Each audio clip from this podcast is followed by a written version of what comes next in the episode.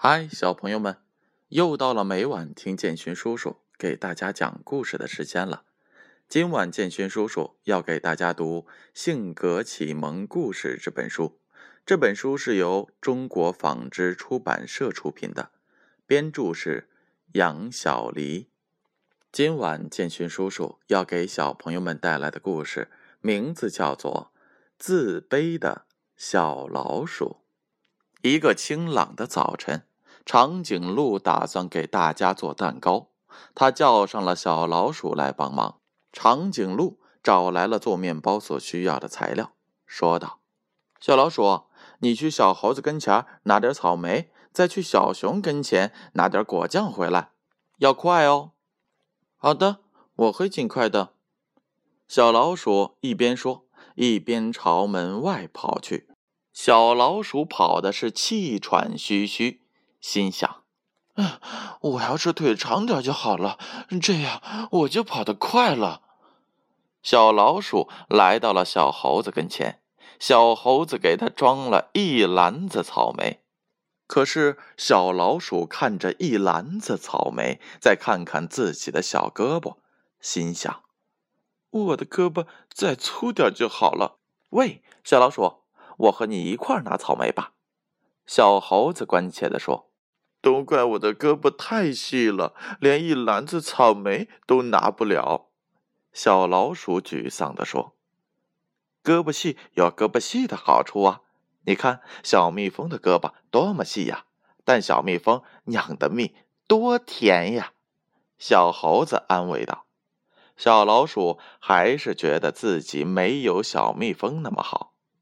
小老鼠和小猴子拿着一篮子草莓来到了小熊的家，到了小熊家跟前，要了一点果酱，但是果酱瓶子太大了，小老鼠拿不了，沮丧地说：“要是我的力气大点就好了，连个果酱瓶子也拿不了。”小熊安慰他说：“啊，你看小蜜蜂力气不大。”可是它们是多么的漂亮啊！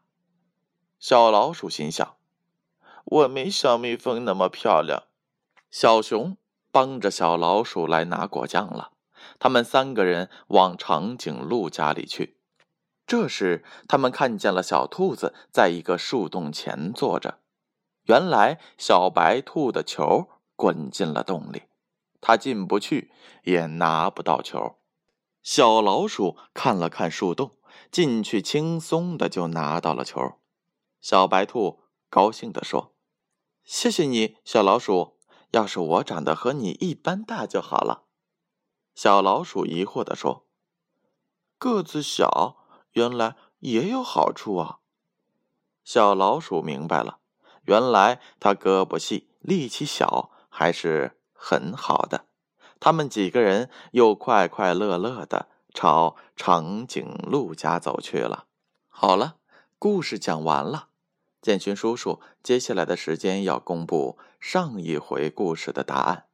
上一回的故事名字叫做《小红花》。问题是这样的：小红花为什么躲在了屋里不出去呢？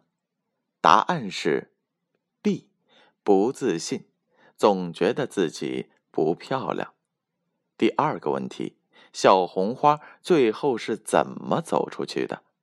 答案是 B，和其他的小红花一起手拉手出去的。第三个问题，小红花们变得自信了吗？答案是 A，很自信。